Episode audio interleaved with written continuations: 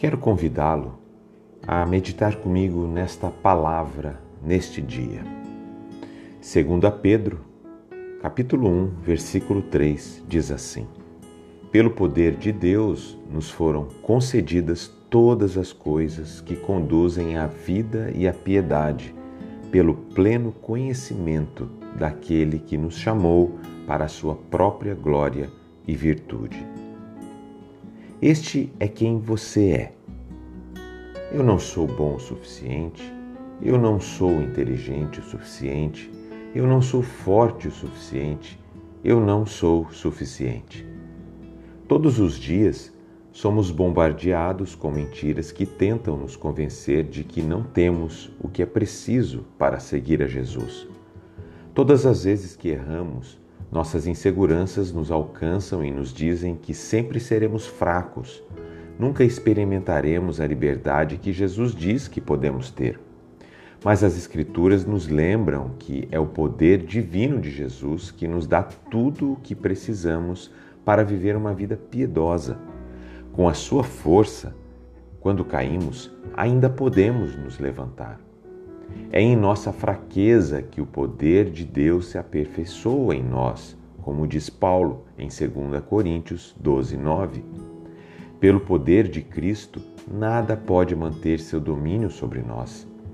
Sem medo, sem preocupação, dúvida, derrota, desânimo, solidão, dificuldades ou dor, por meio de Jesus, temos tudo o que precisamos para combater qualquer coisa que tente apoderar-se da nossa legítima identidade. A palavra de Deus é viva, ativa e mais afiada do que qualquer espada de dois gumes.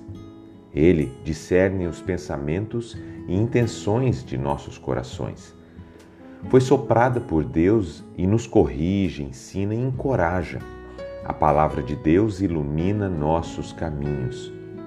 A palavra de Deus está repleta de lembretes de nossa verdadeira identidade. Ela pode lembrá-lo de que você é suficiente porque você é um filho de Deus. Você pode se alegrar no sofrimento porque Cristo sofreu por você. Você é muito amado e pode amar os outros como você foi amado. Nada pode separar você do amor de Deus. Você realmente será capaz de fazer todas as coisas por meio da força de Cristo quando você entende quem é. Então, vamos começar a aplicar a verdade vivificante que encontramos na Bíblia para que passemos da vitimização à vitória. Abrace quem você é em Cristo. E da próxima vez que, a, que uma situação assustadora surgir ou um pensamento ameaçador vier à mente, Lembre-se de que você pode superá-lo pelo poder de Jesus que trabalha em você e através de você. Você não precisa passar pela vida sozinho e você não foi feito para isso. Ore comigo. Deus, obrigado por me dares tudo o que preciso para viver uma vida piedosa. Por meio do teu Espírito dentro de mim, posso ter vitória sobre todo vício, medo ou erro que tenta me impedir. Obrigado por seres suficiente para mim. Sou muito grato por te conhecer. Oro em nome de Jesus. Amém.